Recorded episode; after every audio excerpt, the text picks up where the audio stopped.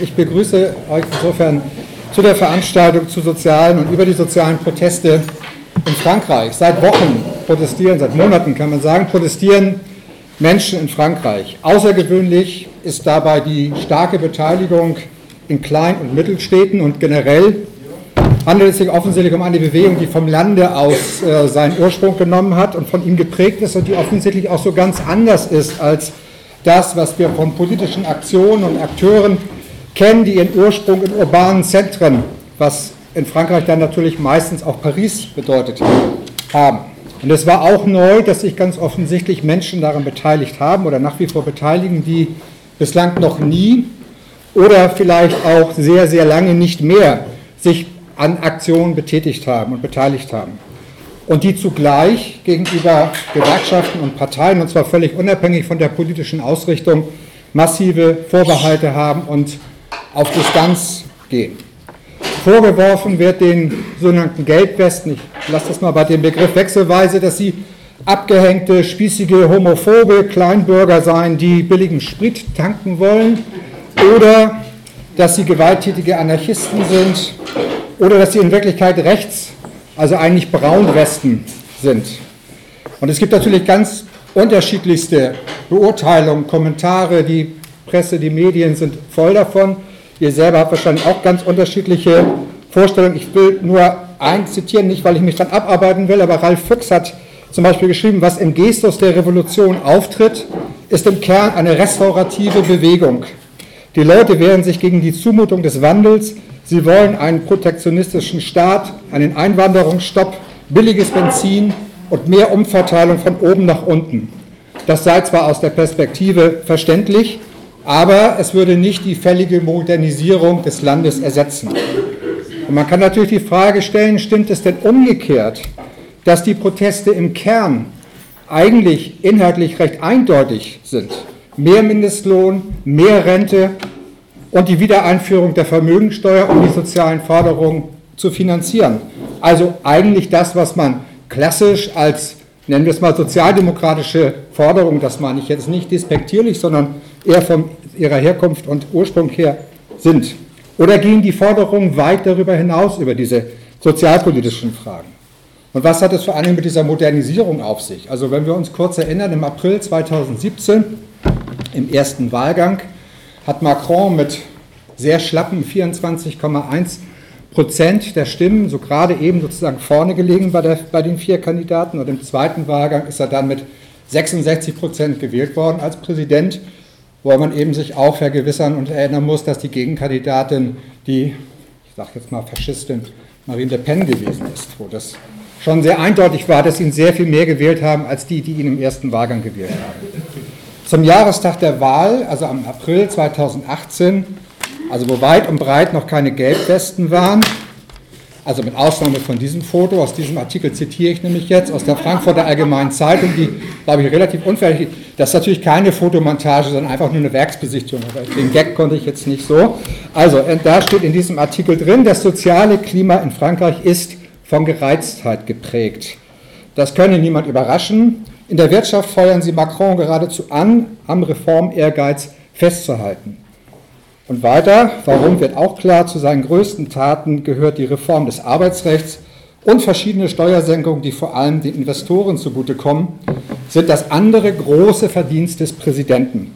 Die Besteuerung von Kapitalgewinn und Dividenden sinkt auf 30 Prozent, was oft mehr als einer Halbierung gleichkommt. Zitat Ende. Die Fragen, die wir uns zumindest jetzt heute gestellt haben, kann man sicherlich ergänzen und viele andere. Wie sind denn die Lebens- und Arbeitsverhältnisse? Verhältnisse der Menschen in Frankreich. Wie hat sich die französische Gesellschaft in den letzten Jahren entwickelt? Was hat der aktuelle Protest mit der Politik Macrons, der Regierung, der unterschiedlichen Kapitalfraktionen zu tun?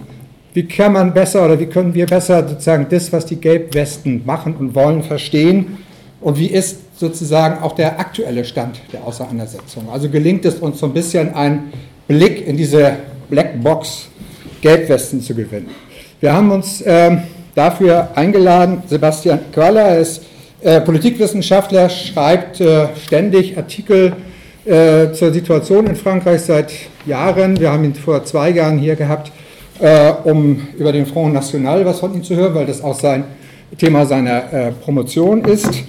Ähm, und er schreibt ständig auf Facebook, also ich weiß zwar nicht, wo er die Zeit hier nimmt, aber wenn man irgendwas über samstägliche Aktivitäten sehen will und ihn zufälligerweise als Facebook-Freund hat, dann äh, ist der Abend gerettet. Ähm, mein Name ist Meinhard Molche-Meker. Wenn es nachher was zu moderieren gibt, also nachher heißt, nachdem er hier äh, vorgetragen hat, dann will ich das versuchen zu tun. Ich äh, möchte äh, einmal sagen, dass auf dem Tresen äh, nicht nur Getränke gibt, sondern eine Reihe von Materialien der Rosa-Luxemburg-Stiftung, die gerne äh, mitgenommen werden können. Es geht eine Liste, eine teilnehmenden Liste rum, wo für diejenigen, die jetzt vielleicht aus purem Zufall hier sind, aber solche Veranstaltungen vielleicht äh, zukünftig auch äh, geplanter erleben möchten, sich da eintragen können, insbesondere ihre Mailadresse. Und es geht eine Dose rum, weil auch diejenigen, die vielleicht solche Veranstaltungen an sich ganz gut finden und möchten, dass wir mehr davon machen, dann kann man da Geld reintun, weil das äh, notwendig ist dazu. Ähm, ansonsten ist der Plan zumindest, dass wir zwei Stunden Zeit haben, äh, dass Sebastian jetzt äh, dreiviertel Stunde, naja, also, mal, gucken. mal gucken, okay, also dreiviertel Stunde mal gucken ähm, und dass wir dann logischerweise hier in die, was ich, Diskussion und so weiter und so fort gehen und alles möglich ist, was dann kommt und was ihr gerne möchtet. Gut. Ja, äh, danke äh, für die Einleitung. Ähm, du hast ja, glaube ich, schon ähm, einige oder viele Punkte angesprochen, die, glaube ich, äh, für den Betrachter wichtig und relevant sind, wenn man versuchen will, äh, äh, zu verstehen, was passiert. Und ich merke ja auch an dem großen Publikum, das hier ist, wie viel, wie sehr die Menschen oder euch, sie, die Ereignisse in unserem Nachbarland bewegen. Ähm, ob ich, ich jetzt alle Fragen beantworten kann, ob es mir gelingt, das vollständig alles äh, zu beschreiben, weiß ich nicht, weil eine, es ist eine soziale Bewegung in der Entwicklung. Ähm, ähm, eine, eine, abschließende Betrachtung äh, äh ist natürlich äh, schwer und äh, eigentlich kaum möglich. Vielleicht gelingt das dann in der Zukunft Sozialhistoriker, die dann die Materialien, die äh, dann zur Verfügung sind und ähm, da gibt es ja einiges dann, äh, auswerten. Ähm, für mich scheint äh, äh, relevant zu sein, wenn man sich äh, anschaut, was passiert, dass man äh, drei Ebenen betrachten muss. Äh, natürlich ähm, die, ähm, die, die, die unmittelbare Vergangenheit, vielleicht auch schon die längere Vergangenheit in den letzten 20, 20, 30 Jahren. Man muss sich natürlich angucken, inwieweit äh, Macron, äh, wie Macron in den letzten anderthalb Jahren ähm, äh, regiert hat, sag ich mal, wie weit die Truppe um Macron regiert hat, wer das ist. Und natürlich dann auch nochmal, und das ist ja auch das Zentrale, zu schauen, wer sind die Gelbwesten, was machen sie, was sind ihre Stärken, was sind ihre Probleme. Ähm, und natürlich ähm, im Raum äh, stehen dann natürlich immer äh, die Fragen, ähm, lassen sich da klare Bewegung, Bewegungen oder klare ideologische Zuordnungen machen und ähm, ähm, trägt das sozusagen dazu bei, ähm, den Ausgang äh, der ganzen Entwicklung äh, wirklich gut zu erklären und, ähm, äh, sage ich mal, deterministisch ähm, mit einer gewissen Klarheit zu, äh, zu erfassen, was passieren wird. Ähm, dabei sind nämlich die Debatten, ähm, äh, die großen Daten kennt man in Frankreich, äh, ist, es, ist, es, äh, ist es eine Revolution, ist es 68, ist es vielleicht äh, äh, eher 1936, wobei 1936 wird den meisten von euch, die hier sitzen, gar nichts sagen. die Entwicklung, die zur Volksfront führte damals und der eigentlich den Beginn der modernen Sozialgesetzgebung in Frankreich äh, ermöglichte. Ähm, und äh, äh, alles solche Fragen. So, ähm, ich glaube, ähm, man muss wissen, dass äh, die Gelbwesten äh, im Prinzip eigentlich die vierte soziale Bewegung sind, die Frankreich jetzt in den letzten Jahren äh, übertrifft. Ähm, viele von euch ähm, haben wahrscheinlich damals 2016 ähm, die, äh, die, den Protest gegen das Loi Travail, gegen das Loi El Khomri äh, wahrgenommen. Äh, zwar vielleicht nicht in der Form der Gewerkschaftsproteste, sondern der Auseinandersetzung im Nidebu. äh, der Versuch, ähm, neue Formen von politischer, politischer Arbeit zu schaffen, neue Formen von, von, von politischer Repräsentation, wobei es ging ja um Nichtrepräsentation. Ähm, aber natürlich war es in erster Linie ein Protest gegen ein Gesetz einer Arbeitsministerin, bei der ähm, Emmanuel Macron als äh, Wirtschafts- und Arbeitsminister schon dahinter stand.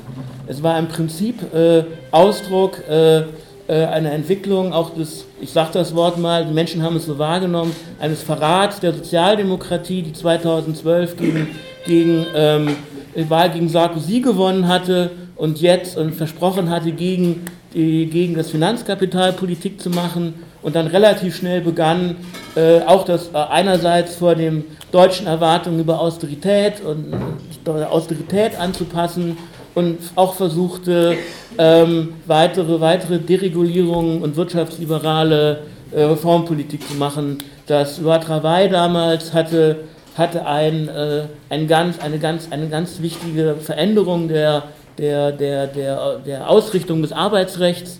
Bisher war es in Frankreich so, dass das Arbeitsrecht alles regelt. Mit diesem Gesetz äh, wurde sozusagen das Arbeitsgesetz, äh, äh, zurückgenommen und es wurde den Tarifpa sollte den Tarifpartnern übergeben werden, äh, in den Betrieben auszuhandeln, wie Arbeits- und, und Entlohnungsbedingungen sind.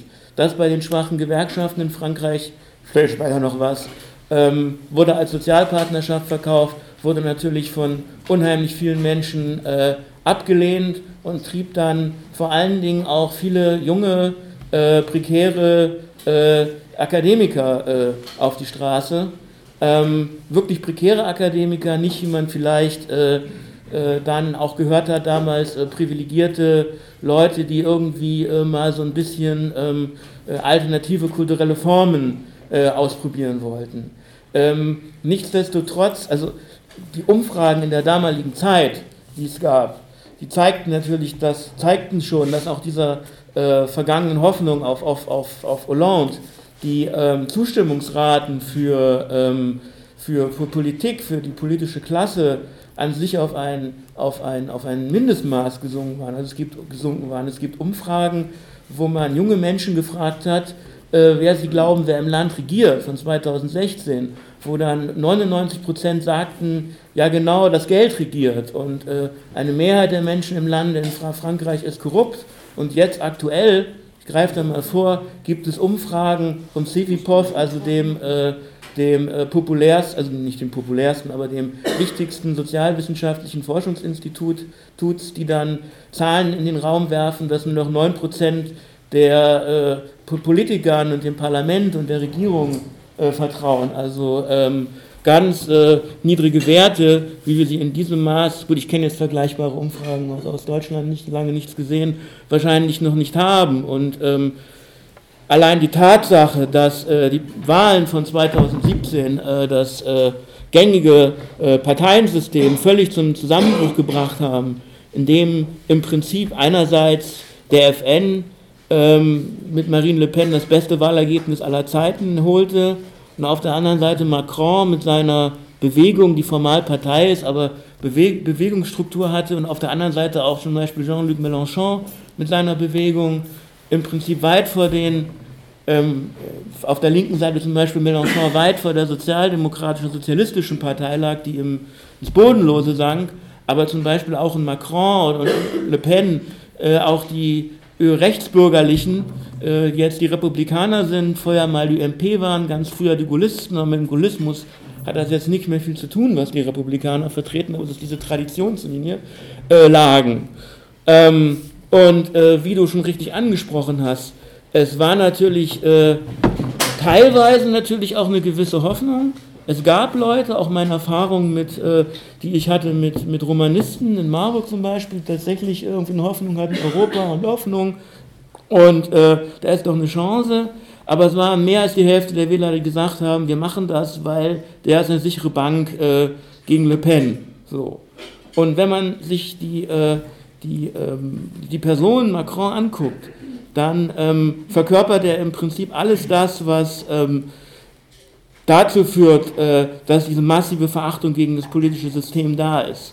Er äh, hat die ENA absolviert. Er kommt aus diesen typischen Netzwerken, äh, der, des, der Verwaltungselite, der Technokratie, wie man in Frankreich sagt, die im Grunde genommen alle Posten in Staat und Wirtschaft besetzen, ähm, die ganz stark darauf drängen, im Prinzip seit der ähm, Etablierung dieser fünften Republik in Frankreich ähm, eine Modernisierung durchzufahren, eine Modernisierung gegen Gewerkschaften, auch gegen, sage ich mal, kleinbürgerliche Fraktionen, gegen bäuerliche Fraktionen, gegen Kleinunternehmerfraktionen weil äh, in Frankreich so ähm, bei den Eliten, in Anführungszeichen, so das Bewusstsein herrscht, wir sind in dieser Hinsicht eine zu spät gekommene Nation, wir müssen uns erneuern, anpassen, modern werden. Gleichzeitig ist aber diese Verwaltungsbürokratie äh, natürlich eigentlich nur äh, eine, eine umgespritzte, umgespritzte gesellschaftliche Elite, weil durch diese Elitenschulen ist auch ein Selbstverständnis äh, sehr stark dieser Schulen verankert, schon im 19. Jahrhundert äh, wird einfach aus diesem Besitzbürgertum eine durch Kompetenz und Bildungstitel ähm, ja, ähm, neu lackierte, neu, neu, neu, neu, neu, neu lackierte äh, äh, politische, politische Führungsschicht. Und ähm, ähm, das Ganze funktioniert so lange, solange halbwegs im Grunde genommen ähm, ein sozialer, äh, sozialer Zusammenhalt, eine gewisse, eine gewisse gewisse soziale Stabilität gewährleistet werden kann. Aber die neoliberale Periode, die eingeführt wurde, oder die begann in den 80ern durch die Sozialisten, die zwar niemals so scharf war wie in Deutschland oder dergleichen, aber die doch im Grunde genommen dereguliert hat, privatisiert hat und ähm, dazu beigetragen hat, dass äh, Erwerbslosigkeit stieg, dass die Chancen für junge Menschen äh, ähm, viel schlechter sind, äh, im Verhältnis auch gesehen zu Deutschland. Äh, gleichzeitig gibt es doch innovative Kerne, aber äh, viel schlechter sind als in Deutschland, ähm, haben dazu geführt, das ist ähnlich wie Deutschland, dass äh, sich die Menschen äh, ähm, Abstand gewonnen haben zur Politik. Gleichzeitig aber diese, diese, diese, diese Führungsgruppe, ähm, die äh, wenig verankert ist im politischen System und auch dadurch, dass sie in der Regel auch durch, ihre, durch, ihre, durch ihr Vermögen, weil sie relativ schnell in die Privatwirtschaft wechseln nach ihrer Pflichtzeit im, im öffentlichen Dienst, äh, äh, nicht äh, klassische Berufspolitiker sind, die auf Wahlergebnisse angewiesen sind oder auf äh, äh, Kämpfe innerhalb der Parteien und damit zumindest noch darauf achten müssen, wie man beim Wähler ankommt, ähm, zu einer ganz massiven ähm, auch äh, Arroganz geführt haben dieser, dieser Fraktion. Also ein Macron, der ähm, äh, eigentlich seit er Minister war bis heute ähm, eigentlich eine, eine verachtende Äußerung, eine Beleidigung nach der anderen gegenüber den Menschen rauslässt. Sie arbeiten nicht genug, sie brauchten über die Straße gehen, dann klappt das schon mit den Jobs. Sie sind Trinker, sie seien faul. Jemand wie Macron, der der Arztsohn ist, der äh, dem, ich will nicht sagen, dass ihm alles in Schoß gefallen ist, aber der glaube ich gar nicht weiß, was es heißt, äh, richtig zu arbeiten äh, dass der äh, den Menschen, die natürlich ähm, auch ähm, um sich herum die Problematik sehen, auch von Kindern und Enkeln, das äh, den Kopf zu werfen, führt natürlich zu einer, einer ganz massiven Verachtung. Auch heute hat er schon wieder ähm, äh, sich geäußert bei, der, äh, bei, der, ähm, bei dem Beginn dieser nationalen äh, bei diesem nationalen Gespräch in irgendeiner Gemeinde, wo die Stadt, wo die Gemeinde abgesperrt war und man sich nicht reinbewegen durfte und es Strafgelder gab, wenn man gelbe Westen angezogen hat und dergleichen und, und äh, Personalausweise abfotografiert wurden und dergleichen, also eine, eine wirklich fast schon autoritäre Endzeitstimmung. Ähm, äh, fiel ihm doch nichts Besseres ein, als, auf die, als zu den Protesten zu sagen, es gibt gute Leute, die sich anstrengen und welche, die, naja, die, die hauen halt nicht so rein, die spinnen halt. So, also äh, eine, eine Arroganz, die sich auch für mich als äh, Politikwissenschaftler nicht mehr strategisch erklären lässt, wenn man seine Umfragewerte kennt und seine äh, auch äh, die Brüche innerhalb, äh, innerhalb der eigenen, eigen, des eigenen Umfeldes. Es gab unheimlich viele Rücktritte und dergleichen. Ähm, aber was hat äh, Macron konkret gemacht eigentlich? Also im Prinzip ein weiteres Arbeitsgesetz, wo ähm, Teile der der ähm, Gegenmachtspositionen, die die Gewerkschaften hatten, äh, abgeschafft wurden. Also ähm, ein, ein, ein paritätisch besetzter Rat, der zum Beispiel über Arbeitsbedingungen ähm, zu entscheiden hat oder über Hygiene, Hygiene und Arbeitsbedingungen, die Delegé de, de, de, ähm, de, de, l'Atelier, also sozusagen von den Beschäftigten selbst am Arbeitsplatz gewählte Vertreter, die nochmal unabhängig waren von Betriebsraten, die nochmal auch so ein Gegengewicht waren zu den, sage ich mal, freigestellteren Betriebsräten und dergleichen. Gleichzeitig gab es eine Aufwertung der Betriebsräte, die aber natürlich aufgrund der schwachen, schwachen ähm, Verankerung heutzutage der Gewerkschaften machtlos sind. Gleichzeitig ist die Schwelle hochgesetzt worden, wo es Betriebsräte gab. Es gab ähm, neue Regelungen, äh, die äh, Kündigungen ermöglichen, freundliche Kündigungen, also Vertragsauflösung, ohne dass die Gewerkschaften äh, äh, eingebunden werden mussten. Und äh, was das äh, Übelste damals, glaube ich, war, war, dass man die Abfindung gedeckelt hat, also die Ab Abfindung für, für irreguläre Entlassungen. Also sprich, die Unternehmer konnten abschätzen, wenn ich jemanden rauswerfe, was eigentlich auch, gegen jedes Arbeitsrecht, dann werde ich über ein gewisses Maß hinaus keine Abfindung zahlen müssen. Da ähm, entscheiden gerade die Arbeitsgerichte aber so, dass sie sich interessanterweise, dass ich vielleicht einen ein, ein Gag äh, bei aller EU-Kritik, dass sie sich auf die EU-Sozialkarte berufen und sagen, da ist geregelt, dass es gewisse Obergrenzen geben muss und da dürfen wir nicht runtergehen. Ähm, weil das aber auch sehr französisch ist, weil im Französischen der Gleichheitsgrundsatz im Arbeitsrecht äh, nach wie vor gilt und so ein Hilfsmittel der Arbeitsgesetze. Das ist aber auch schon ein Ausdruck von, äh, von Gegenmacht. Und dann natürlich hatten wir ähm, die, äh, also das war eine zweite soziale Bewegung, die war allerdings relativ schwach, weil die Gewerkschaften nicht einig waren und sie nur von den Gewerkschaften getragen wurde. Und dann hatten wir im Frühjahr eine, von der ich nicht weiß, ob sie so wahrgenommen wurde, weil ich hatte den Eindruck nicht, jetzt im Nachgang, wie jetzt Bericht, wie diese Proteste wahrgenommen werden, das war eigentlich die schärfste. Das war ein Angriff, das war ein Versuch, die Eisenbahngesellschaft zu privatisieren. Das ist ein ganz massiver Versuch so wie gewesen, im Bildungssystem ja, Selektion einzuführen. Das ist übrigens noch für die aktuelle Debatte relativ spannend, die Bildungsdebatte. Und was noch nicht passiert ist, also noch zwei Sachen, die nicht passiert sind, weil ähm, ab Sommer 2018 äh, der Macron-Zug in Städten gekommen sind, ist eine, eine Justizreform und eine Reform des, äh, ja, des, äh, des, wie soll man das nennen, des, äh, des, des, des, der, der, der, der, der, der legislativen äh, Arbeit, bei der man das schwache Parlament, das Parlament hat ja faktisch, kann ja, hat ja faktisch eigentlich nur die Möglichkeit, ähm, ja und Nein zu sagen zur Politik, äh, also ich verkürze es jetzt, aber im Prinzip äh, zur Politik des äh, Politik des Präsidenten. Da wollte man teilweise noch, noch Lesungen abschaffen, da wollte man teilweise Gesetze gar nicht mehr ins Plenum bringen, weil alles effektiv und rational sein muss. Man wollte der Opposition ähm, Möglichkeiten nehmen, Debatten anzustoßen. Dieses Gesetz liegt aber auf Eis wegen einer anderen Affäre, äh, der sogenannten Benalla-Affäre, äh, die auch sehr wichtig ist und die dann, die dann eigentlich erst dazu führte, dass äh, Macrons, äh, sage ich gleich was dazu, dass Macrons Popularität derart in den Keller ging und sich nicht mehr erholt hat. Es waren nicht diese. Ich sage das, ich sag gleich nochmal was dazu. Das bleibt jetzt, bleibt jetzt nicht stehen. Ich, ich sage gleich was dazu. Die aber verantwortlich war, dass äh, die Popularität äh, ganz massiv in den Keller ging, eigentlich ganz massiv und sich und die, die Ebenen erreicht hat, äh, auf denen er jetzt ungefähr steht. Äh, das waren nicht diese, diese Sozialproteste, weil die waren in, ihren, in, ihren, in ihrer Abstraktheit für viele Menschen zu komplex, auch wenn sie ein Gefühl hatten, dass die Proteste richtig sind.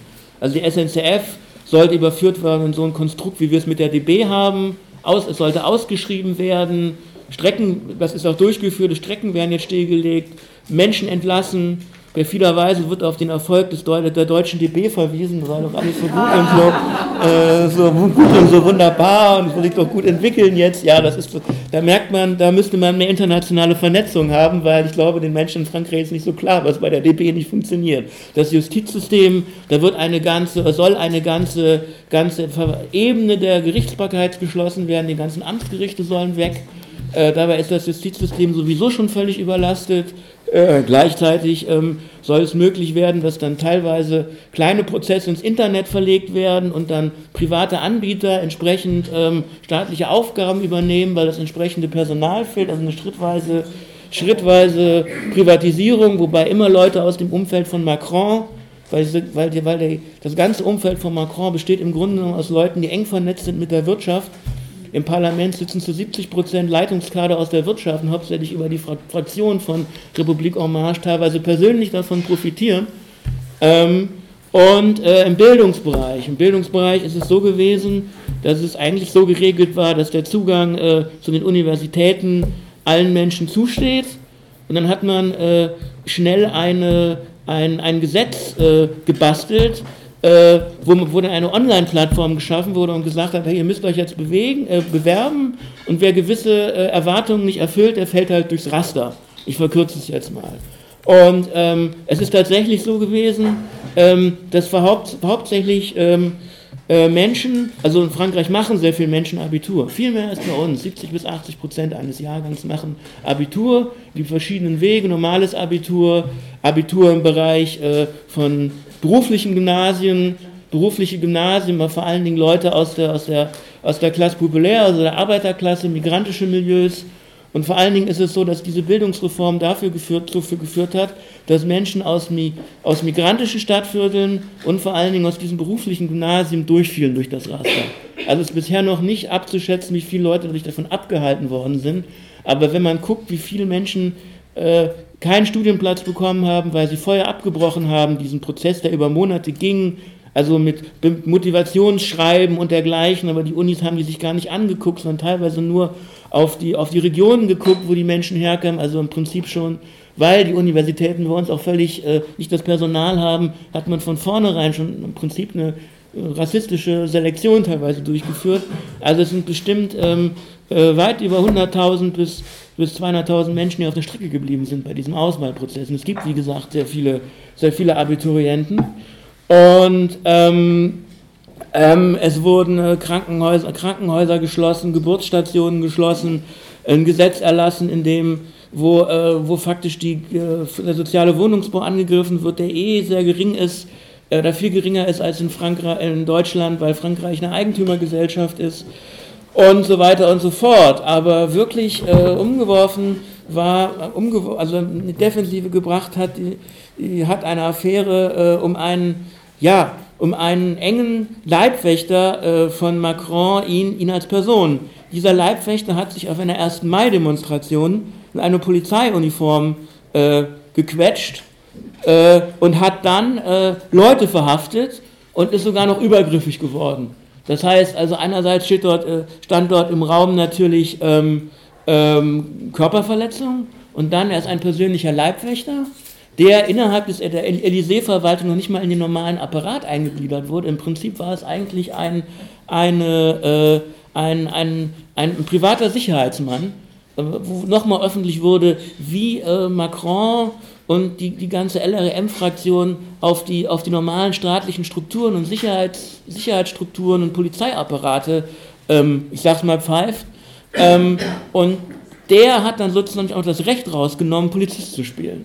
Und dieses Gefühl, dass dieser Mann über die Köpfe hinweg regiert und dann auch noch seine Leute ähm, auch noch sagen, für uns gilt das Gesetz nicht, was auch noch legitimiert wurde, weil über Monate er keine Sanktionen erhalten hat und das erst viel später rauskam, weil, die, weil er dann auf Videos identifiziert wurde, hat dazu geführt, dass äh, die Popularität auf diese 20 Prozent, also Zustimmungsrate zurückgegangen ist, die wir jetzt haben. Und ähm, und das hat auch jetzt nochmal zu einer Eskalation geführt, weil jetzt rauskam, und da wurde gelogen von Seiten des Élysée-Palastes, dass äh, man ihn sozusagen, alle, dass keine Kontakte mehr bestanden zu Macron.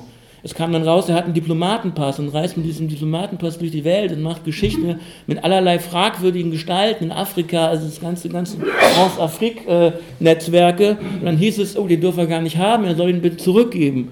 Und dann gab es entsprechende Interviews um die Jahreswende, wo man dann sagte, wieso? Er sagte, den haben mir doch zurückgegeben. Da kam noch jemand und hat ihn mir zurückgegeben, damit ich im Prinzip äh, meine geschäftlichen Aktivitäten nachgehen kann. Und ich und Macron, äh, wir telefonieren regelmäßig.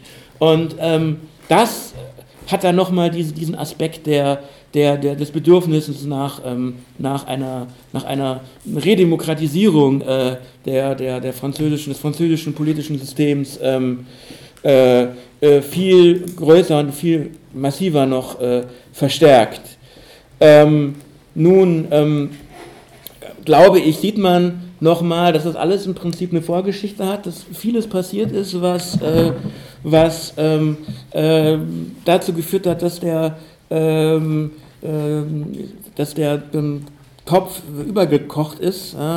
Es gab auch im Frühjahr äh, aus, dem, aus dieser sozialen Bewegung heraus, aus dem Umfeld von La France Insoumise, also Mélenchon, das aufständige Frankreich, eine Demo, bei der ich auch war, wo man sozusagen versucht, besucht, versucht, bewusst versucht hat, damit zu spielen und eine Demo zu machen, wo man sagen, pot au feu, also sozusagen äh, hier, ähm, es muss überkochen, es muss überkochen und äh, es muss was passieren. Aber es hat da noch nicht geklappt, weil das wirklich eher so die äh, linken Milieu war. Es, es, war sehr jung, es war keine, auch, auch kein klassischen, klassisches linkes Milieu, das da das, ähm, ähm, ähm, demonstriert, aber es waren vor allen Dingen eher so klassische Gewerkschafterstudis, akademisches Milieu, aber wie du auch schon richtig gesagt hast, es war urban, es, es hat sich in den, äh, in, den, in den Zentren mit einer starken linken, politischen Linken äh, abgespielt und äh, ging kaum darüber hinaus und mit vorsichtiger Sympathie in den Umfragen. Ähm, jetzt schien es so, als äh, hätte Macron diesen, diesen äh, Konflikt irgendwie gewonnen. Äh, auch mir ging das so. Und auch mir ist tatsächlich, ich musste tatsächlich auch nachzuvollziehen, wie das mit den Gelbwesten eigentlich kam. Und tatsächlich ist es so, dass Ende Oktober eine ähm, äh, jüngere, äh, farbige Frau, was auch interessant ist, äh, eine Online-Petition ins Netz gestellt hat, die, du hast schon angesprochen, bei der das zum Ziel hatte, dass äh, die äh, Preise des Benzins gesenkt werden müssen. Weil eine weitere Form im, Reform im Raum stand, als Ökosteuer getarnt, äh, bei der es darum ging, ähm, die Spritpreise zu erhöhen, ähm, um äh, einen öko sozial-ökologischen Wandel einzuleiten. Und die Leute haben gesehen, dass die größten Verschmutzer, das sind die französischen Ölkonzerne, das sind andere Großkonzerne, ähm, eigentlich seit jeher, seit dieser Mechanismus äh, eingeführt wurde, das gibt es seit 2015, immer verschont waren. Und äh, dass es ja kein äh, wirklicher Wandel sein kann, wenn die, die am meisten beitragen zur Umweltverschmutzung, ausgenommen werden. Und es ist relativ schnell wahrgenommen worden als, ähm, als äh, einfache, getarnte Mehrwertsteuererhöhung im Rahmen einer Veränderung äh, der Steuerpolitik. Also meisten kennen das von euch, neoliberale Politik heißt, äh, direkte Steuern werden gesenkt und indirekte werden erhöht.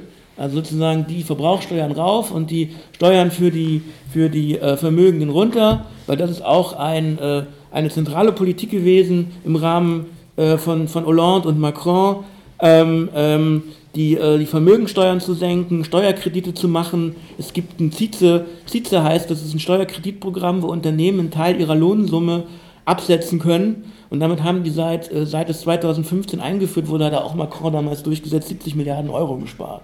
So, und diese Lukowski hat, Ludowski heißt sie, Entschuldigung, hat jedenfalls eine Petition ins Netz gesetzt und die hat innerhalb von ein paar Tagen 200.000 Unterschriften bekommen und hatte dann äh, äh, Anfang äh, Dezember eine Million Unterschriften. Also bei Change.org. Ja, also da, wo viele was machen und oft genug, äh, hat, das, äh, hat das ja leider keine, keine Auswirkung. Ähm, weil man ja sagt, viele Leute machen im Netz Campaigning und sowas für das. Aber das hatte die Auswirkung, dass sich schnell ein paar Leute angeschlossen haben und ein Lastwagenfahrer, Eric Drouet, gesagt hat, hm, na, ist doch erfolgreich, wir machen am 17. November mal Straßenbesetzung, um ähm, dir zu zeigen, dass wir diese Politik für falsch halten. Und was dann im Prinzip auch passiert ist, an dem 17. November, war alles relativ spontan, war durchs Netz organisiert und hat sich abgesprochen, man hat Gruppen gebildet, aber alle Beteiligten die da waren, waren absolut überrascht, wie viel da waren, wer da war, wer sich da mal wieder getroffen hat, den man schon länger nicht mehr gesehen hat. Alle Altersgruppen äh, waren dort im Prinzip äh, an den Kreisverkehren. Es war nicht unbedingt geplant, an die Kreisverkehre, Kreisverkehre zu gehen. Es lag aber einfach nahe, weil es, äh, weil es viele gibt. Und an diesem Tag, äh, in Frankreich ist das Land der Kreisverkehre, ja, und demzufolge äh, würde, lägt das für mich nahe, ähm, dass man diese zentralen Orte einfach nimmt. Und vor allen Dingen in der Provinz sind sie häufig da, wo eben Menschen sind, bei äh, die, paar, die Einkaufszentren, die du hast, an den Stadträndern, ist auch ein bisschen die Welt der Leute, die, sag ich mal, nicht in den, nicht in den Städten, Städten wohnen. So. Und äh, selbst laut offiziellen Zahlen haben an diesen Aktionen ähm, über 280.000 Menschen teilgenommen. Das sind in dem Fall jetzt die Zahlen des Innenministeriums, man muss da immer vorsichtig sein. Ähm, aber das sind offizielle Zahlen, das heißt, es könnten noch viel mehr gewesen sein. Meistens muss man die immer verdoppeln äh, in Frankreich. Äh, also, äh, wie gesagt, ein, äh, ein, ein, ein riesen, riesen Erfolg. Ähm, aber es hat sich jetzt noch nicht unbedingt gleich dadurch ausgewirkt, äh, ausgewirkt äh, dass es, äh, dass es äh, Demonstrationen gab. Aber wie gesagt, es gab im Prinzip dann ein paar Personen, die das, die das angestoßen haben, die aber nicht äh, ähm, allgemein anerkannte Führungsfiguren gab, die man gesagt hätten, hier sprecht jetzt, äh, sprecht jetzt für diese Bewegung. So. Und ähm, dann habt ihr alle mitbekommen, mit welcher Militanz und welchem Wut, welcher Wut am 1. Dezember dann es zu diesen Auseinandersetzungen kam auf, dem, auf, dem, äh, auf der Champs-Élysées, ja, was äh, ziemlich äh, interessant ist, weil normalerweise demonstriert man äh, nicht auf der Champs-Élysées, weil äh, die Behörden da keine Demos genehmigen und auch die klassischen politischen Lager äh, dort nicht demonstrieren.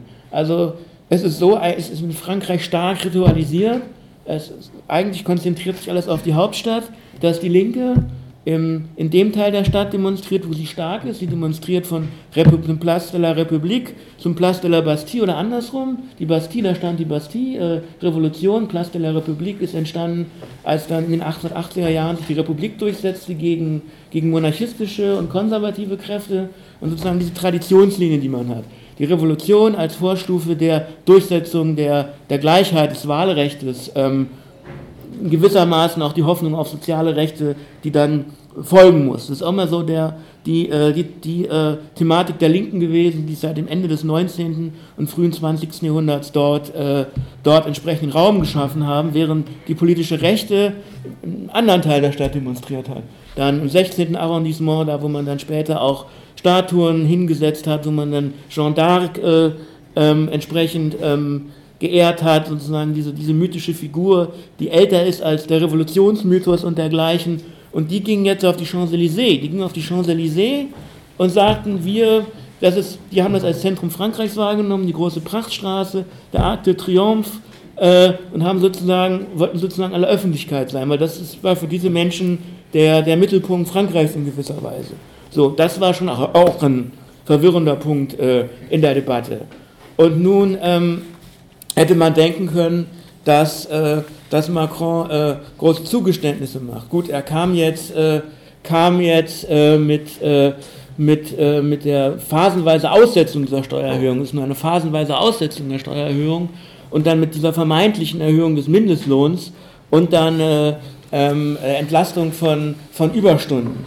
Nun ähm, sind, äh, ist diese Entlastung der Überstunden, also, also erstens mal muss man sagen, ich hätte das, habe hab tatsächlich gedacht, damit hat er Erfolg mit dieser Entlastung der Überstunden.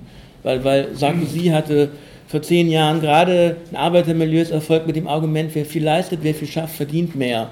Also äh, hat man ja die 35-Stunden-Woche und die ist dann ausgehobelt worden, ausgehebelt, nicht ausgehobelt worden, ausge, ausgehoben worden, ja, ausgehoben oder ähm, ausgehebelt worden ähm, äh, diese 35-Stunden-Woche und damit sagt man, hat Sarkozy damals Wahlen gewonnen. Aber das kam, das, das wirkte dieses Mal überhaupt nicht, was sicherlich auch daran lag, dass die 35-Stunden-Woche noch gilt und vor allen Dingen äh, viele Menschen, und es vor allen Dingen deshalb viele Leute gar nicht betrifft, höchstens 40 Prozent, 60 Prozent der Beschäftigten könnten davon äh, gar nicht profitieren. Und darüber hinaus die, der zweite, zweite Forderung, wo es eine vermeintliche zu, ein vermeintliches Zugeständnis gab, die äh, Erhöhung äh, des Mindestlohns war auch keine. Im Prinzip gibt es in Frankreich eine Prime d'activité, das heißt Menschen, die unterhalb des Mindestlohns verdienen, kriegen einen Aufschlag äh, bis an die Grenze des Mindestlohns heran. Das ist aber degressiv. Das heißt, umso mehr du an diesen Mindestlohn herankommst, umso geringer fällt dieser Aufschlag aus. Da es aber im Prinzip so ist, ähm, dass ähm, viele ähm, dass das auch, dass das auch auf, den, auf die Haushalte umgerechnet wurde und äh, viele Zuverdiener Frauen sind, ähm, haben, und die dann meistens den geringeren Lohnanteil haben, hat das dazu geführt, dass, oder wird das dazu führen, das muss man erst sehen, es kommt ja, ähm, dass äh, die Frauen gerade der Teil sind, äh, die nicht betroffen sind, also die davon nicht profitieren, ähm, die Leute, die im Prinzip vielleicht ein bisschen an der oberen Grenze sind, auch nicht. Das heißt also, maximal 55 Prozent profitieren davon. Außerdem ist eh die Frage, ob ein erhöhter Mindestlohn nicht darin besteht, dass man das Lohnniveau, also diese Lohnuntergrenze hochzieht und den Unternehmen sagt, äh, ihr müsst mehr bezahlen und nicht, dass der Staat über Gelder aus der Sozialversicherung, die, man ein, die eingezahlt worden sind, äh, die einfach umverteilt und sagt, äh, wir übernehmen jetzt im Prinzip die Lohnkosten für die Unternehmen. Im Prinzip ist das, äh, ist das ein, ohnehin ein Kombilohnmodell, was zu positiv gesehen wird in Frankreich. Aber auch das ist eine Erhöhung des Kombilohnsmodells, ist eigentlich eine Entlastung der Unternehmen. So. Und ich dachte, es hat einen Erfolg, aber es hat keinen Erfolg. Es ist sofort eigentlich äh, enttarnt worden und sofort stieß sofort auf, auf Ablehnung äh, im Gelbwestenmilieu in den, in, den, in, den großen, in den großen Foren. Und das ist eigentlich tatsächlich das Interessante gewesen, ähm, dass ähm, ähm, aus dem Umfeld der Gelbwesten äh, ein, äh, ein Forderungskatalog heraus erstellt, ist, erstellt worden ist, der äh, nachdem jetzt in letzter Zeit mehr und mehr die Frage äh, in den Mittelpunkt gestellt wurde, nach einer erhöhten, äh, einer, nach, nach einer erhöhten Bürgerbeteiligung in Form eines, äh, eines, einer Ausweitung der, der Referenden, also, Refer also Gesetzesinitiative nicht nur durch Referenden für die Bürgerinnen und Bürger, sondern auch äh, Referenden, die, die, wo man die Möglichkeit hat, Politikerinnen abzu, ähm, abzusetzen und dergleichen nach einer gewissen Amtszeit äh, und wo man dann auch entsprechend äh, über Gesetzesinitiativen, die aus dem Parlament kommen, abstimmen kann. Es kam ein total äh, progressiver, äh, kam progressive, äh, also relativ progress, äh, ziemlich progressive, nein, wirklich progressive soziale Förderung, Forderungen, ähm, die ich eigentlich gar nicht aufzählen will, weil es steht eigentlich alles drin in dieser, in, in dieser Liste, die äh, über mehrere Internetforen dann, äh, dann äh, verbreitet wurde und die äh, dann auch die Runde gemacht hat. Da steht, da will ich gleich äh, den Kritikern vor, ähm, ein gewisses Zugeständnis machen, damit man nicht sagt, ich lasse das weg. Ja, ähm, Menschen, deren Asylantrag abgelehnt wurde, sollen abgeschoben werden. Das ist aber auch das Negativste, was man in diesem, Forder in diesem Forderungskatalog findet. Da steht zur Flüchtlingspolitik, die Ursachen müssen beseitigt werden. Menschen müssen gut behandelt werden. Es muss Geld in die Hand genommen werden für Integration. Da steht drin, äh, der Mindestlohn muss erhöht werden. Die, die, Erhöhung ist zu niedrig, da fordert die Linke mehr, aber immerhin, also die Linksparteien, die Gewerkschaften, es muss äh, Industriepolitik gemacht werden. Es muss Schluss gemacht werden mit, äh, mit, äh, mit äh, mit, ähm, mit, der, mit, mit der Entsenderichtlinie in Europa. Ich tue mir so schwer, schwer, das zu übersetzen. Mit der Entsenderichtlinie. Menschen, die in Frankreich arbeiten, müssen den gleichen Lohn bekommen. Also sie arbeiten da und sollen die gleichen Rechte haben. Das ist auch, ist auch nicht ausgrenzend rassistisch formuliert sollen die gleichen, sollen die gleichen Rechte haben. Äh, die, äh, die, die, äh, die Rentenversicherung muss, äh, muss, äh, muss entsprechend über, über das Sozialsystem finanziert werden, die darf nicht privatisiert werden. Äh, die, ähm, es muss was gegen Obdachlosigkeit getan werden, es muss, es muss Höchstmindestlöhne geben, die Vermögensteuer, genau die Macron auch gekappt hatte, muss wieder eingeführt werden. Ähm, die, ähm, also ich könnte das, äh, könnte das alles vorlesen. Also es muss eine progressive Einkommensteuer geben, natürlich. Ja. Also ist dann in Frankreich sehr populär, dass man nicht mit Freibeträgen argumentiert, sondern sagt, okay, soll halt jeder zahlen, wenn es nur 5 Euro sind.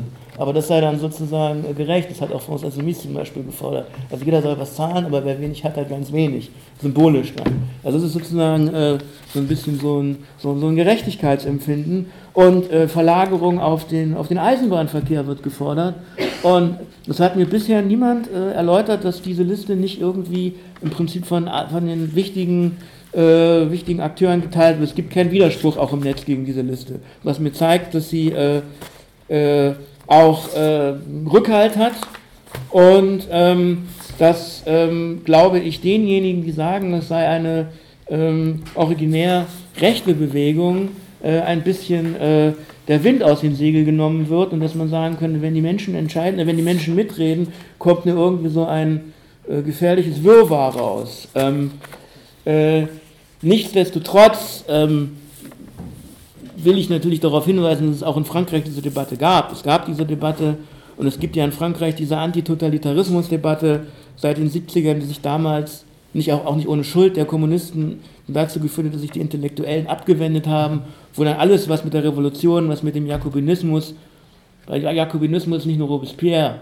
ähm, wobei die Gestalt von Robespierre auch neu erforscht wird, aber auch vor allen Dingen die Verfassung, die Sozialrechte gewährt, die von modernen Ansprüchen standhalten kann mit, mit, mit, mit, äh, mit so, also wirklich äh, mit, mit, mit Versorgungsrechten, mit einem staatlichen Schulsystem, das gefordert wird.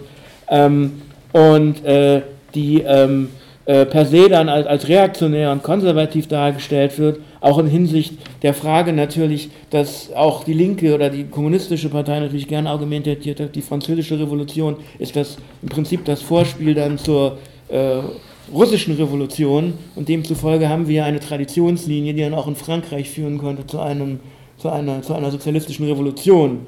Und dort gab es dann ein Gegenmodell. Und diese Debatte ist heute nach wie vor äh, evident, wenn es darum geht, äh, äh, die Gelbwesten abzulehnen. Und äh, aus diesem Umfeld kommt natürlich auch diese Modernismusdebatte, die du ja ein bisschen angesprochen hatte, hattest und ich auch, dieses Gefühl der Entscheidungsträger, der Eliten und auch der Intellektuellen, die dann meinen, wir müssen sozusagen auf den, auf den aktuellen Stand kommen, äh, alles um, um uns herum ist besser, das wir müssen unsere Wirtschafts- und Sozialsysteme und auch unsere kulturellen äh, Strukturen anpassen und dergleichen. Es ist manchmal auch ein bisschen äh, eine, eine, irrationelle, irrationelle äh, äh Diskussion. Ähm, ähm, nichtsdestotrotz ähm, muss man natürlich auch sagen, äh, dass diese Bewegung auch nicht, äh, nicht unproblematisch ist, weil, sie, weil es natürlich so ist, dass es das ganze 19. Jahrhundert aus dieser verspäteten Industrialisierung heraus ein Kleinbürgertum gab. Das war auch ein Zugeständnis der Eliten, das links war, das republikanisch war, das Kämpfe durchgeführt hat. Die Kommunen kennt ihr alle, wo es aber dann später auch nach der Niederlage im Deutsch-Französischen Krieg immer eine Debatte gab, ähm, wo man sagen, wo, wo es dann auch um Identitätsfindung ging. Wo man sagen, wo, wer sind wir Franzosen? Wir Franzosen sind eine bedeutende Macht wir sind eine Kulturnation, wir haben, wir sind stolz auf uns, wir haben Napoleon, äh, also, also eine Vermischung, die dann, äh, die dann natürlich auch in den, in, den, in, den, in den Diskursen stattfindet, die auch teilweise rechte Milieus, eigentlich äh, antirevolutionäre Milieus, also ich meine jetzt Milieus, die eigentlich zu der, sich immer noch gegen die französische Revolution eingesetzt haben, die immer noch für eine anti-egalitäre, antidemokratische Gesellschaft gekämpft haben, äh, jetzt äh, Zugang gefunden haben zu konservativen nationalistischen Milieus, die auch phasenweise damit gespielt haben, äh, die junge entstehende Arbeiterbewegung mit sozialen Zugeständnissen zu ködern, was dann erst, ähm, äh, also wo es dann eigentlich erst äh, nach 1900 zu einer wirklichen Spaltung kommt, als sich die als sich dann ähm, die, die SFIO etabliert und als dann im stärkeren Maße migrantische Arbeitermilieus eingebunden werden in die, in die politische Linke und es dort dann, also in die, in die Gewerkschaftsbewegung, in die parteilichen Strukturen, uns zu einer starken äh, Abgrenzung und Auseinanderentwicklung kommt. Heutzutage natürlich ist das Problem, äh, dass die äh, Linke in einer ganz großen, also diese Strukturen in einer ganz großen Krise sind. Frankreich ist massiv deindustrialisiert, der Anteil Industrieproduktion ist viel geringer als in Deutschland. Es gibt, äh, wie ich sagte, ähm, äh, industrielle Kerne, ähm, Kleinunternehmen, die auch innovativ sind. Äh, ich, ich, hatte darüber in meinem, ich hatte auch in meiner Publikation, da habe ich auch darüber geschrieben, also die, die innovativ sind, wo es aber tatsächlich so aussieht, dass in diesen innovativen Kernen äh, sozial, man sozial aufsteigende Arbeitermilieus hat, die gute Bildungsabschlüsse haben, äh, Fachabitur und dergleichen und die im Prinzip äh, starkes Abgrenzungsgefühl haben und die Kernmilieus des FN sind. So, sind Kernmilieus des FN ähm, und ähm, die tatsächlich auch, äh, also wo es tatsächlich, man auch tatsächlich sagen kann, es gibt eine gewisse Popularität der Rechten in, in ökonomisch aufsteigenden Milieus. So. Ähm, jenseits, ähm, jenseits auch von äh, sozialen Abstiegsszenarien. Aber was vielleicht auch nochmal darauf hinweist, dass es vielleicht auch andere Gruppen sind, als die jetzt auf der Straße sind. Ähm, es ist also, wie gesagt, jetzt auch eine offene Situation, weil die äh, Arbeiterbewegungsstrukturen halt kaum da sind, kaum oder wenig ideologisch wirken und man äh, im Prinzip ähm, äh, jetzt völlig überrascht ist, dass diese ähm, soziale Bewegung ähm, jetzt ähm, wirkungsmächtig wird, ähm, weil man auf sie auch keinen Einfluss hatte und sich in der Vergangenheit auch einfach ganz massiv zurückgehalten hat in politischen Auseinandersetzungen, weil man äh, tatsächlich unsicher war, äh, wie man einfach auch noch Menschen mobilisieren kann. Und ähm, das, äh, glaube ich, führt auch dazu, warum man im Moment so eine starke Zurückhaltung hat von Seiten der, Seiten der, der Gewerkschaften. Äh, man fühlt sich nicht stark, man weiß nicht, wie man die Leute einbindet, obwohl man es könnte. Also ähm, alle Studien, die es gibt, ähm, äh, Berichte, Tatsachenberichte, Leute, die vor Ort waren, die haben gesagt, dass dieses, diese, diese Klassenfrage eigentlich, wir, die unten und die da oben, äh, eigentlich absolut präsent ist. Also es, es ist auf dem Platz auch, äh, also auf den Plätzen sage ich schon, das, sind ja, das waren ja eben die linken, die Plätze, äh, auf diesen Kreisverkehren, in diesen Demos, äh, aber vor allen Dingen in diesen Kreisverkehren, ähm, nicht, es ist nicht darum gegangen, irgendwelche Fremden zu stigmatisieren, irgendwelche Migranten, irgendwelche, irgendwelche ausländischen Arbeitskräfte. Es ging darum zu sagen, wir, wir sind die Franzosen, wir haben jetzt die Nase voll, wir haben doch eine, eine revolutionäre Geschichte, eine aufständische Geschichte und wir akzeptieren nicht, dass man mit uns so unge, ungerecht zugeht. Dieses Bedürfnis nach Gerechtigkeit, was ich ja äh, auch kurz versucht habe äh, zu skizzieren. Dieses Gefühl nach, nach Gerechtigkeit, ähm, dieses Bedürfnis angemessen äh, behandelt zu werden und ähm, wo ähm, im Prinzip dieses trianguläre Bewusstsein, also dieses, dieses Sandwich, was man vielleicht gerne auch in Deutschland benutzt, eine, eine Mittelklasse, weil die Studien zeigen, dass die Leute ungefähr ähm, im Medianbereich verdienen. Es sind keine sozialen, es, also die Gruppen, die das am Anfang getragen haben, jetzt müsste man nochmal schauen, weil Datenmaterial, das gibt es, also wirkliches Datenmaterial, belastbares, ist auch ein bisschen älter, äh, die das getragen haben, waren keine abgehängt, das waren Leute in einem Medianlohnbereich. Ähm, in Frankreich verdient man natürlich äh, absolut niedriger, deshalb hantiere ich jetzt nicht mit Zahlen, also Medianlohnbereich, ähm, die im Prinzip äh, auch in der Vergangenheit stark davon getragen, getragen waren, auch weil in Frankreich sozusagen diese äh, Vermittelschichtlichung stark gefördert wurde, historisch, ich hatte es angesprochen, durch die Stärkung von Immobilienbesitz, Hausbesitz, ähm, die jetzt äh, sich in dieser Debatte eben nicht nach unten abgrenzen. Und das Mittelschichtsbewusstsein für Hausbesitzer in alten Studien, wir sind die, die halbwegs ordentlich verdienen, wir haben uns was aufgebaut, wir sind stolz davon, die da oben wären, äh, wären im Prinzip, das sind die illegal, sind die, die erben, die ähm, nicht, nicht leisten müssen und die da unten, ja, die werden mit sozialstaatlichen Leistungen ähm, äh, überschüttet. Und uns hat man noch gesagt, der Sozialstaat wird abgebaut und wenn ihr selbst vorsorgt, und ein bisschen äh, euch einen Lebensplan macht und dann unterstützen wir euch mit bündigen Immobilienkrediten und dergleichen, ihr kommt voran. Und dann kommt diese ökonomische Krisensituation, die Stagnation und man steckt dann in dieser Mitte drin und sagt, äh, wo ist das denn? Warum profitieren wir nicht und alle anderen? So.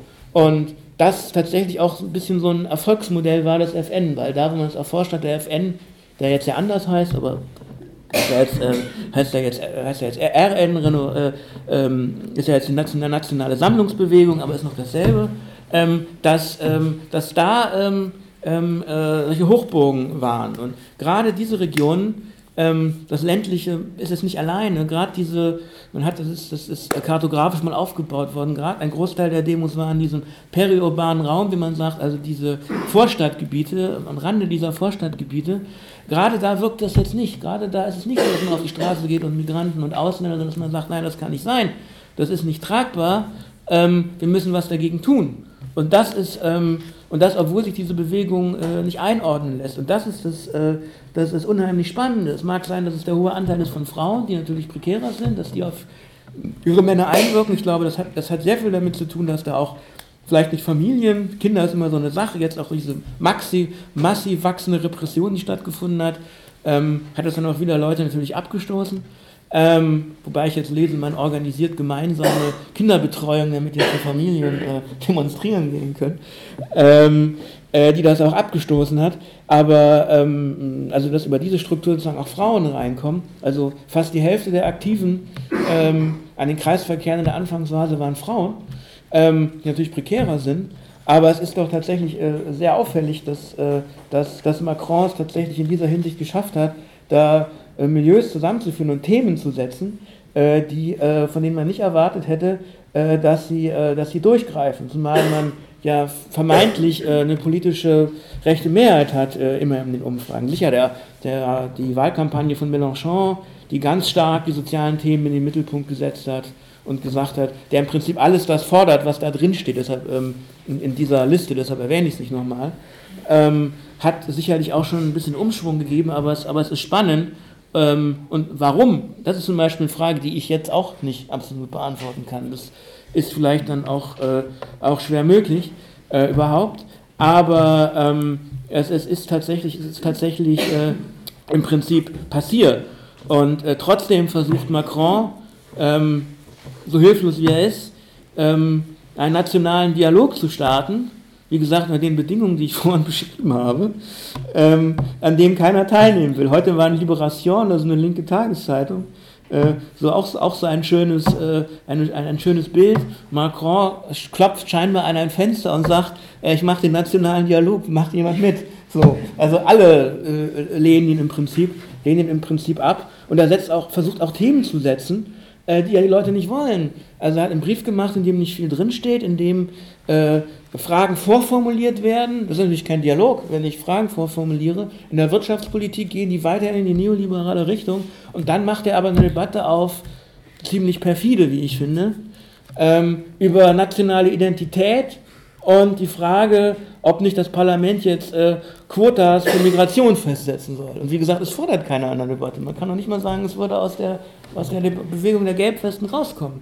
Und ähm, ich finde das perfide und ich finde, und das, nachdem Macron im letzten Jahr schon das äh, Asylrecht massiv verschärft hatte und auch ähm, ähm, äh, Grenzen, also Asyl, die Fristen für Asylanträge verkürzt hat und Kinder in Ab Abschiebeknäste packt und dergleichen. Also ähm, ähm, damals schien das eine Mehrheit zu haben in der Gesellschaft, aber wenn es darauf ankommt, ist es nicht das Thema und es ist perfide und ich finde, da sollte man noch mal sehen, äh, wie der liberale Europäer Macron innenpolitisch versucht, Politik zu machen, der halt immer so hochgehalten wird als, als, als Retter der europäischen Werte. Nun gut, äh, die Migrationspolitik Europas, naja, aber nur um das nochmal, äh, um nochmal äh, im Prinzip äh, klar zu machen. So. Und ähm, wie gesagt, ähm, die Linke ähm, hat dort auch massive Schwierigkeiten. France Insoumise und äh, trotzkistische, trotzkistische Milieus, wo, wo man ja eh eine starke Bewegungszentrierung hat bei, bei den, innerhalb, bei, innerhalb der Trotzkisten. Wo man auch mal aufpassen muss, dass man nicht über alles drüber hinweg guckt. ähm, naja, es ist, äh, also, es ist eine persönliche Meinung. Muss auch mal ein bisschen kritisch sein, wenn man mit Bewegung umgeht. Das habe ich ja auch versucht zu machen. Ähm, und La France Insoumise, die natürlich ihr Programm umgesetzt sehen. Also äh, demokratische Neuorientierung, äh, pff, Ausweitung von, von, von, von, äh, von, äh, des, ähm, äh, von Referenden oder ein, ein Staat, der auf, äh, auf massiver Bürgerbeteiligung, Ausweitung von Bürgerbeteiligung beruht, äh, eine Entwicklung, wo man äh, tatsächlich überlegt, ob man vielleicht eine neue Republik macht, wobei das, das soweit geht es noch nicht, Ausweitung eben der Sozialrechte, ganz massive Kritik der Eliten, alles das ist drin. Und äh, gleichzeitig hast du die etablierten linken Kommunisten, die den Gewerkschaften nahestehen, die aber auch eingebaut sind in diese fünfte Republik, die auch Sorgen haben, dass sie vielleicht nicht profitieren, wenn eine Neustrukturierung äh, der politischen Organisationen stattfindet. Du hast die Sozialdemokratie, deren Rest ja im Prinzip, also deren rechter Flügel ist eh weg zu Macron, dann der linke Flügel ist entweder in die Organisationslosigkeit oder hat sich bei, bei La France Insoumise angeschlossen, aber sind hauptsächlich Wähler, die haben sich da auch nicht angeschlossen. Ähm, die haben aber in den Hochburgen, in den Städten, vor allen Dingen 2017 Mélenchon gewählt. Und dann hast du noch die, die, kleinen Reste, das ist irgendwie so ein bisschen der, der, weiß ich nicht, der legalistische Flügel, der aber auch eher, sage ich mal, sehr bürgerlich ist, äh, der auch dazu neigt, im Prinzip konstruktiv Macron zu unterstützen. Ähm, und der jetzt mit dieser Bewegung gar nichts anfangen kann, weil im akademischen Umfeld ist immer so, äh, also immer so, nein, entschuldigt, äh, äh da gibt es eine Tendenz dazu in Frankreich, äh, zu sagen, ähm, naja, die Masse, puh, Demokratie, so vollständig, wollen wir das? Puh, nee. Und die Gewerkschaften haben halt, glaube ich, Angst, dass, dass da was losgetreten werden könnte, was man, was man verlieren könnte. Und sie kommen natürlich mit diesem, mit diesem, mit diesem, mit dieser, mit dieser nationalen Orientierung vielleicht nicht ganz klar, dass da manchmal auch Arbeiter und, und Kleinunternehmer was zusammen machen, wobei der Anteil der Kleinunternehmer ist wirklich minoritär, aber es mag sein und dass eben nichts, dass tatsächlich nicht in den Betrieben läuft. Wobei man auch sagen kann, oder wo ich auch den Eindruck habe, dass da Leute auf den, auf den Kreisverkehren sind, die sich da einfach nicht trauen, weil sie Angst haben, ihren Job zu verlieren, weil es keine Gewerkschaften gibt und äh, weil es auch ganz schwer ist, es zu organisieren in den kleinen Betrieben und durch die Verschärfung jetzt der, der, der Hürde, die man gesetzt hat, um Betriebsräte zu gründen, das war ja auch der Sinn, der Sinn davon, äh, wird, das nicht, wird das nicht gerade leichter. Nichtsdestotrotz ist die Stärke der der äh, Gelbwesten ihre Schwäche. Durch ihre, durch ihre dezentrale Form sind sie zwar schwer zu fassen, können Demos machen, Aktionen, ähm, können Kleinstdemonstrationen machen, die von der Polizei nicht fassbar sind, aber da sie ihre guten Forderungen ähm, nicht wirklich, äh, nicht, nicht, so, nicht, nicht stark in den politischen Raum bringen können, dass sie keine Organisation haben und es auch nicht wollen, da, du, da jetzt teilweise auch die populären Führungsfiguren sich zerstreiten, heute haben sich da, haben sich welche zerstritten, der Drouet und äh, ähm, äh, die Ludowski und noch ein Dritter, der mir jetzt nicht sagt, der aber wohl im Netz eine relativ wichtige Figur ist, ähm, über, die, über die, die Art und Weise der, ich glaube nicht, ich glaube, dass es vordergründig über die Nutzung, wer jetzt die, wer jetzt die Facebook-Gruppe nutzen darf und dergleichen, wie man die nutzen darf. Also da gibt es auch Brüche, ähm, das eine nationale Nationalisierung erschwert, aber jetzt, glaube ich, die Bewegung nicht schwächt, weil sie nicht auf diesem, weil sie tatsächlich keine Bewegung ist, die um starke Figuren herum aufgebaut ist, sondern die spontan ist und die ihre Helden hat wie diesen Boxer, ich weiß nicht, ob ihr es mitbekommen habt, diesen Christoph Dettinger, der sich dann ähm, im, ähm, der sich dann bei einer der Demos ähm, letzte Woche am 5. Juni dann ein Boxduell mit einem, einem Bereitschaftspolizisten äh, geliefert hat. Das ging, wurde, das ging viral und äh, das war unheimlich populär und der hat sich dann selbst gestellt und sollte mit Schnellverfahren verurteilt werden, auch eine, einer dieser, dieser Wahnsinnsaspekte dieser fünften Republik äh, normale Verfahren können nicht abgearbeitet werden, aber wenn du sozusagen gegen die Staatsräson verstößt, wirst du im Schnellverfahren in den Knast geworfen. Das haben die sich da nicht getraut und haben sie aber in Untersuchungshaft genommen. Und Rechtsexperten sagen, ich bin kein Jurist, das ist völlig, völlig unangemessen. Ähm, kann man auch später vor Gericht stellen, ihm drohen jetzt fünf Jahre Haft. Und das ist einer dieser Helden dieser Bewegung und er seine Führungsfigur wäre, weil er sagt, ich bin dieses, bin dieses Frankreich, das, ich war, war vorher Berufsboxer, ich bin dieses Frank Frankreich, das war halbwegs, das war gut verdient. Man muss Sorgen hatte seine Kinder und ich kann das nicht mehr ertragen, was hier passiert und es musste mal raus. So und dann äh, hat er sich halt mit dem, äh, ja natürlich ist das politisch nicht klug, aber äh, will, will, ich gar nicht gutheißen, aber äh, es ist halt passiert. So. Und letztes am Samstag in Paris auf der Demo auf dem Place de la, Place de la Bastille haben dann äh, Tausende, vielleicht waren es sogar Zehntausende seinen Namen gerufen, lass ihn frei. Also es sind diese sind nicht diese, diese charismatischen Figuren, um die sich was, um die sich was gruppiert, aber wo man sagt, das sind die, für die wir auf die Straße gehen, die repräsentieren uns, das sind wir. Wir würden das nicht machen, aber die machen das, das ist die Wut, die, die, die platzt, so, die, die kommt. Und, ähm, aber da diese Nationalisierung nicht gelingt, da äh, du jetzt Debatten da teilweise hast, weil man einerseits weiß, wie heterogen das ist und gewisse Themen sind da, die Rassismusproblematik ist ja nicht weg, die will man dann nicht ansprechen. Die Leute, die das, die das, die das dann moderieren, solche, solche Basisversammlungen, sind, glaube ich, ganz, ganz geschickt und ganz schlau. Und dann versucht man irgendwie den kleinsten Konsens zu finden. Und da hat man dann Debatten, die erinnern dann an Müdibu, da ist man überrascht, äh, ich hatte bei Facebook mal geschrieben, das ist ein Minibu der Mittelklasse, wenn man dachte, sowas kriegen nur, kriegen nur Akademiker hin, ewig lang darüber zu diskutieren, dass man darüber entscheidet, dass man nichts entscheidet. Also ich hatte mir hab Minibu mal einen Tag, war zufällig in Paris und hatte mir das angetan einen Tag lang und dann dachte ich mir, mein Gott, die haben dann eine Debatte darüber geführt, dass man jetzt nichts entscheiden will. Und dann beschlossen, dass man nichts beschließt. Also äh, auch das Problem dieser Heterogenität im Prinzip auch da bei der linken Zugänge und nicht unbedingt äh, der sozialen Milieus. Und das hast du bei diesen Basisversammlungen lustigerweise auch, obwohl das eigentlich ganz andere Leute sind. Weil man auch es nicht schafft, ähm, ähm, klare, klare Ansagen zu machen. Deshalb gibt es dann verschiedene dezentrale Versuche. Es gibt dann sicherlich eher Gegenden, wo es dann in, möglicherweise in eine konservative, konservative Richtung geht, davon weiß ich nicht viel. Das, was man mitkriegt in den Städten, die beschließen gute Sachen. Das geht sogar noch über das hinaus. Also auch da werden offensiv Rechte für Migranten gefordert. Toulouse ist eine linke Stadt. Ähm, ist da, da, da geht das, da, da gelingt jetzt so ein bisschen wohl der Zusammenschluss zwischen den Gelbwesten und, und der CGT. Dann wird aber auch die CGT gerade dahin getragen von Teilen der Aktivisten von der Basis, dass man dann, dass die das dann machen äh, aber es gibt dann immer noch Gemotze, also zusammen demonstrieren, bitte nicht von Anfang an, da muss man irgendwann konvergieren und was vielleicht jetzt auch wegen der Polizeigewalt ganz gut ist, weil dann kann man die Demos weniger verhindern, das ist vielleicht gar nicht so schlimm, aber es ist natürlich trotzdem äh, nervig. Bursch war letztens äh, die nationale Demo und da äh, hat es die CGT tatsächlich geschafft, zwar auch zu demonstrieren, aber nicht auf den Platz zu gehen. Ähm, also ich habe versucht, mal Gründe zu nennen, mal absolut müssen wir natürlich mit den Leuten im Zweifelsfall reden. Natürlich auch ein bisschen Dogmatismus bei den Teilen der Linken, so ist nicht, nicht klassenpolitisch genug und dergleichen, ja.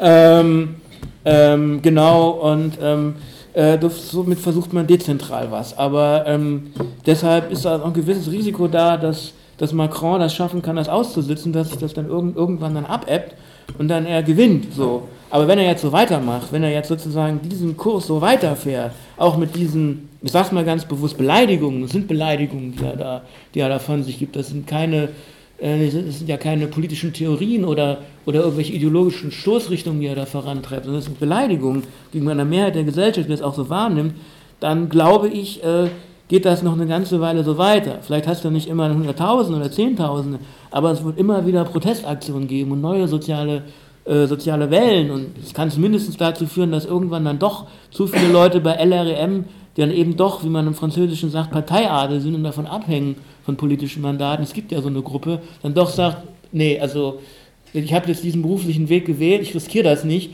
weil du das Projekt völlig vor die Wand fährst. Und dass man dann doch, äh, weil das ist schon ein wichtiger Punkt, wie mir scheint, äh, Opportunismus in der Politik, äh, äh, dass dann doch gewisse Reformen wie jetzt diese Justizreform, die nicht durch ist, diese Verfassungsreform, also wo es dann nochmal geht, die, die, die parlamentarischen Rechte einzuschränken, oder auch eine Rentenreform, wo es darum geht, die im Prinzip die ganzen Sonderregime ähm, abzuschaffen, also für Künstler, die ja weniger einzahlen und dergleichen und demzufolge weniger Rente kriegen, wo jetzt eigentlich nur noch jeder Euro, äh, äh, nur noch jeder eingezahlte Euro ausgezahlt werden soll, was das heißt, äh, dass diese Konzepte dann auch nochmal im Prinzip äh, gestoppt werden und äh, zumindest man ihn da, da einhegen kann. Aber das ist ja noch nicht, noch nicht absehbar. Also ich, ich mag heute nicht mehr sagen, sagen, wie das weitergeht. Also um ihn vielleicht zu stürzen, stürzen ist vielleicht das falsche Wort, vielleicht zum Rücktritt zu bewegen, bräuchte man 200, 300.000 Leute mehr. So. Also bräuchtest du wirklich äh, Millionen, die kriegst du wahrscheinlich nicht. Ähm, du hast auch keinen politischen Akteur, der äh, die ähm, Zustimmung hat, also Le Pen sowieso nicht, auch wenn die Medien gerade versuchen, sie wieder hochzuschreiben. Äh, Mélenchon wird versucht, äh, äh, sage ich mal, ähm, als, als, als, als wichtigen politischen Akteur zu desavouieren. Le Pen wird von den Medien, äh, die ja auch sehr stark vermachtet sind, hofiert jetzt wieder, so nach dem Motto, dass man dann doch wieder Le Pen gegen Macron hat, man wieder das kleinere Übel wählen muss, wenn das irgendwann nicht mal schief geht, weil einfach keiner mehr wählen geht, nicht weil er nicht Le Pen wollen, aber weil einfach Leute sagen, mir ist das jetzt egal. Ähm, aber zumindest du hast niemanden, der jetzt irgendwie keine Partei, kein, kein Akteur, der sagt, ja, das ist der, den ich unterstütze und der jetzt rankommen soll. Und somit bleibt das immer so in der Schwebe und hat eine ganz massive Hegemoniekrise, von der man auch nicht weiß, in welche Richtung sich im Prinzip dann dieses Land entwickeln soll, was dann auch natürlich zu dieser, zu dieser unproduktiven Militanz dann irgendwann führt. Äh, und die natürlich innenpolitisch ein Riesenproblem sind, die auch für Europa, glaube ich, ein Riesenproblem sind. Ja, vielen Dank bis hierher.